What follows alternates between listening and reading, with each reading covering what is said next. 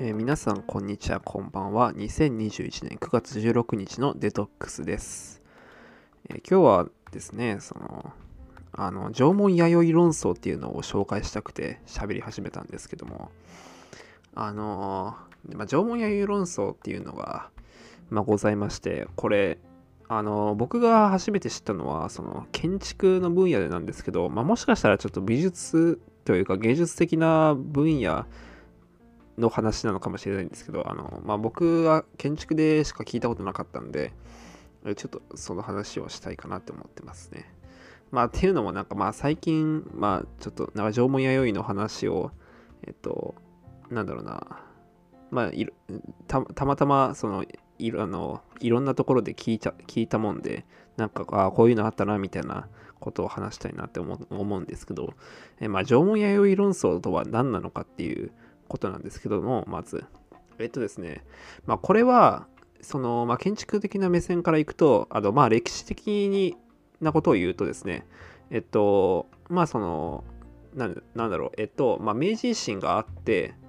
えっとまあ西洋に追いつけ追い越せの精神があったわけですよね。まあその時はこのまあロックメーカーみたいなものに代表されるように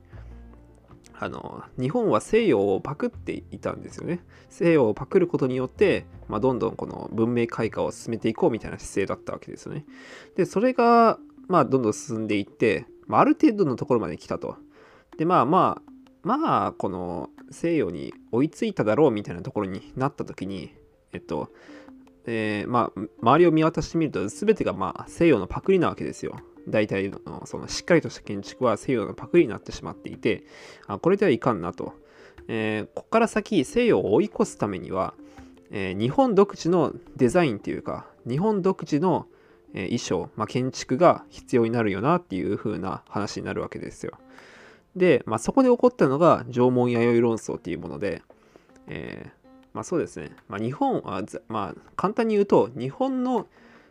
デザインって縄文と弥生どっちだろうねっていう話になったんですよ。で、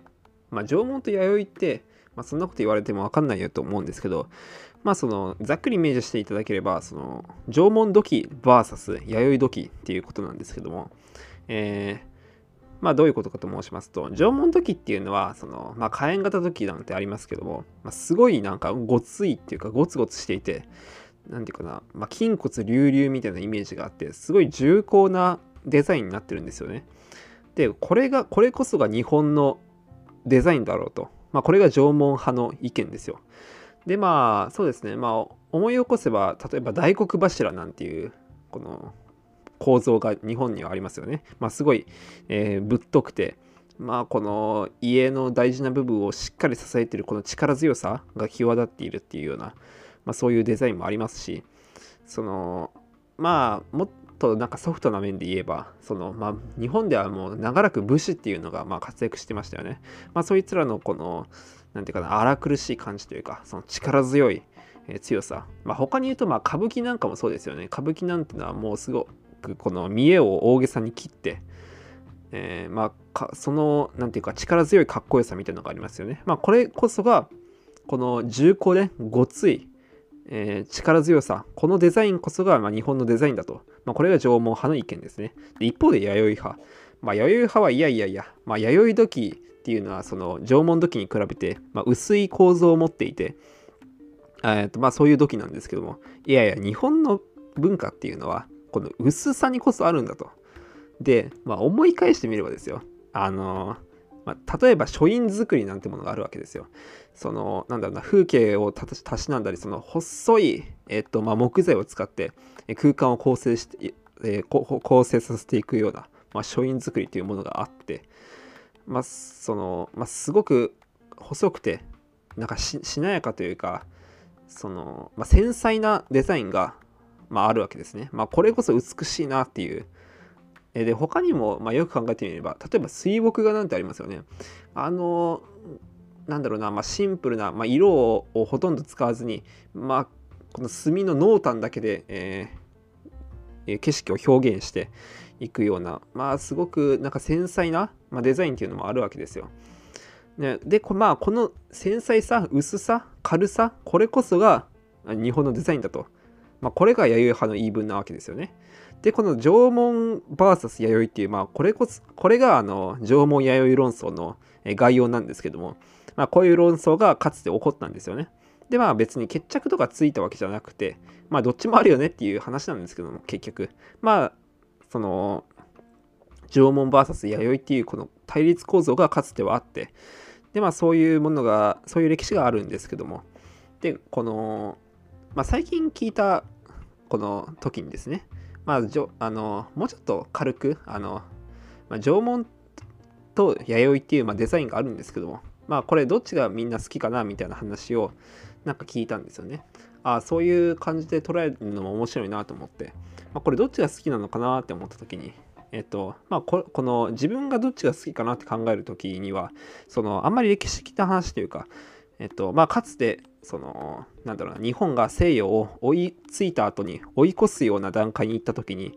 えー、まあ危機感というか、えー、まあ国、この国士たちがね、えー、まあ真剣に考えた、えー、ようなことはまあそそれもその歴史もあるんですけどそれは一旦置いといて、まあ、純粋に自分が縄文と弥生どっちが好きなんだろうなっていうのを考えてみようかなって思ったんですよね。でそうするとやっぱりその、まあ、現代的な解釈というか今風な見方をしたいわけですよ。で縄文と弥生ってまあどんな感じかなと今の、えー、今のデザインというか今のカルチャーで考えてみるとどういうものが当てはまるのかなって思って、えー、思ったんですけども。まあその縄文って言ったらそうですね。まあいろいろありますけどまあ例えばその「明日のジョー」みたいな漫画があの思い浮かぶんですよ僕は僕はその何て言うんですかそのまあ殴るっていう描写に対してそのすごく、まあ、汗を吹き飛ばせたり、えまあ、筋肉の表現をしてみたりっていうようななんかそういうなんか力強さに対する、ま、表現がその、ま、ボクシング漫画の「明日のジョー」にはありますよね。えっとまあそういうこのなんか強さというかこの弾力みたいなこの力強さがあってまあこれが縄文派だろうと。で一方弥生派って何だろうなって思った時にまあ僕がパッと浮かんだのはあの、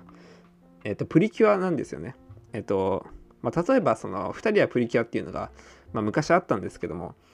えっと、あのプリキュアの表現ってすごくなんか細いんですよ。まあ女の子たちが主人公っていうのもあると思うんですけども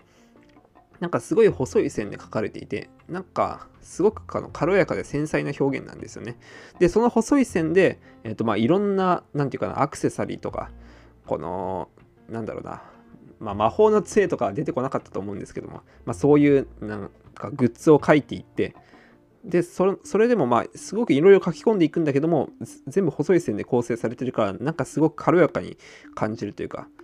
まあ、そういうデザインがまあ、あるわけですよ。で、まあ、この「明日のジョー」とプリキュアをこの、まあ、見比べた時に、えー、自分はどっちなのかなって考えてみたらその、まあ、プリキュアの方に一票投じられるのかなっていうふうに思ったんですよね。で、まあ、まあ、これは、まあ、それこそ僕の意見なんですけども、えっと、まあ、今的な解釈をした場合、なんか多くの人が弥生側に移るんじゃないかなっていうのをちょっと考えてみたわけですよ。あのそう思ったんですけども。っていうのは、えっと、世の中世の中の表現っていうか、えっとですね、まあ、こういうあの僕たちがその普段接するような、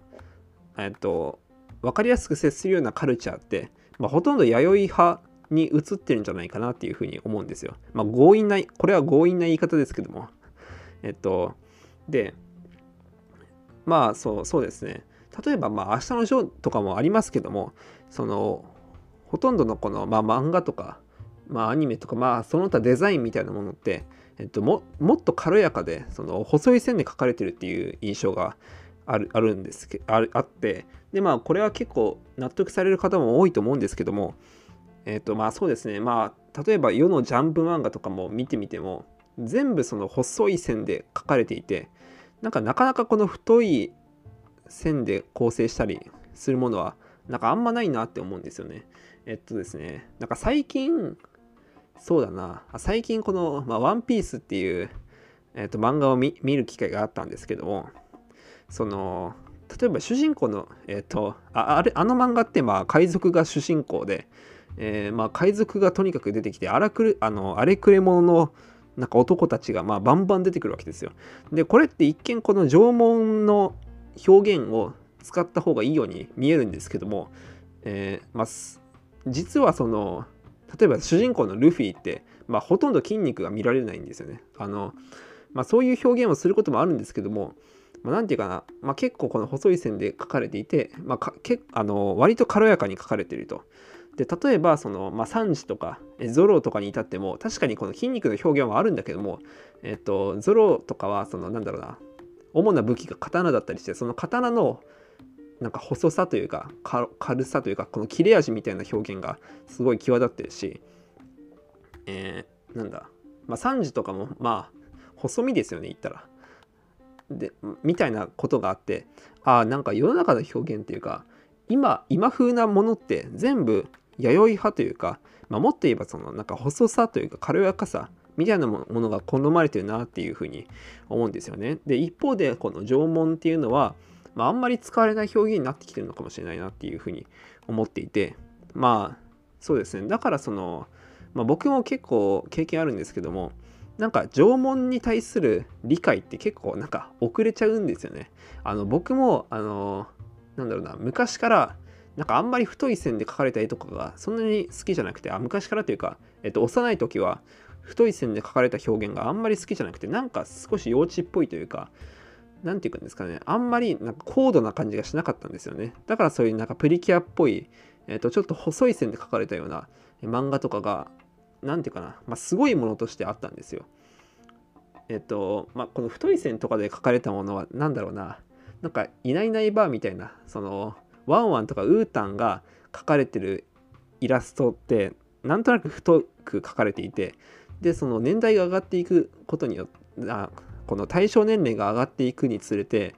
例えば「ワンピースとかなんか「ナルトみたいな漫画ってどんどん線が細くなっていく。で軽やかになっていく。えっ、ー、と体あのプロポーションが細身になっていくような、えー、傾向があって。でまあそれをもってそのなんかやまあ強引に言えば弥生的な表現がこの表現として成熟してるんだろうなっていう風な印象を持ってたんですよ。でまあなのでまあ今はそんなことないんですけどもこの縄文って少しなんか遅れたデザインなのかなっていう風にちょっと考えてたんですけどもまあえっとまあそういう風に感じたのはまあおそらくこの世の中世の中っていうか今的な表現が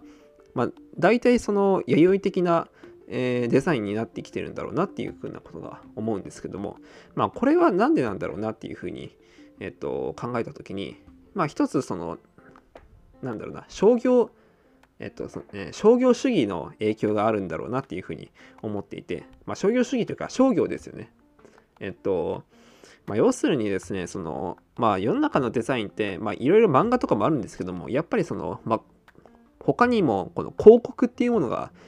えっと、あるんですよ。まあ、今の時代広告を語るのはどうなのかって、えー、思うんですけども、まあ、その、もうちょっと前だと、一昔前だと、まあ、広告っていうのは、まあ、すごく、えっと、なんか影響力があったものですよね。えっと、まあ、今となっては、その、なんだろうな、ちょっと、えっと、右肩下がりの状況にあるかもしれないんですけども、まあ、以前は広告っていうのは、なんかすごいパワーを持っていて、えー、まあ、デザインの筆頭だったと。でそう考えるとその商業的なものってす、えっとね、なんかすごく軽い表現を好むんですよ。っていうのも商業商業ってえっとまあ人々に消費を促すわけですけどもそうした場合あまり縄文的な重厚な表現とかごつい表現ってその好まれないんですよね。やっぱりまあこれはちょっと何て言うんですかねあんまりその正確な言い方じゃないかもしれないですけども、えー縄文的なごつい表現って少しこの胃もたれを起こすというか、えー、まあ、やっぱりどっしり座ってみるような、えー、と雰囲気があるんですよね。まあそのごつさとか重厚さゆえに。で一方でその弥生的な薄くてこの軽い表現って、えっとまあ、すごくこのなんか経済的なんですよ。えっとまあこの何て言うかな物を1個買ってなんか消費するっていう行為を促すためにはこの軽さ薄さえー、軽やかさみたいのが、えー、必要で、まあ、それこそが、まあ、弥生的な表現につながっていてでそうすることで、まあ、プリキュアみたいな細い線で描かれるようなデザインが、えー、と世の中に、えー、まあ、渡っていくんだろうなっていうふうに考えますね。まあ、だからこそ、まあ、思うんですけども、まあ、このなんだろうな、まあ、僕がその最初ら辺に言ったあのや縄文と弥生ってどっちが好きですかみたいな表あのなん質問って、まあ、これなかなか面白いなって思っていてここでこの何て言うかな弥生って答えるのって、まあ、ちょっとそのなんだろうな、まあ、商業的というか、まあ、結構この世の中のデザインに対してそのなんだろうな肯定的なんですよね。で一方で縄文っていうのはそのなあのなんだろうなその抵抗というかそそういう力強さとかそういうなんていうかな切れ味みたいのもあってなんかこのこの縄文と弥生どっちが好きかなって聞かれた時に縄文が好きだって答える人ってなかなか面白いなっていうふうに思いました。それでは皆さんさようなら。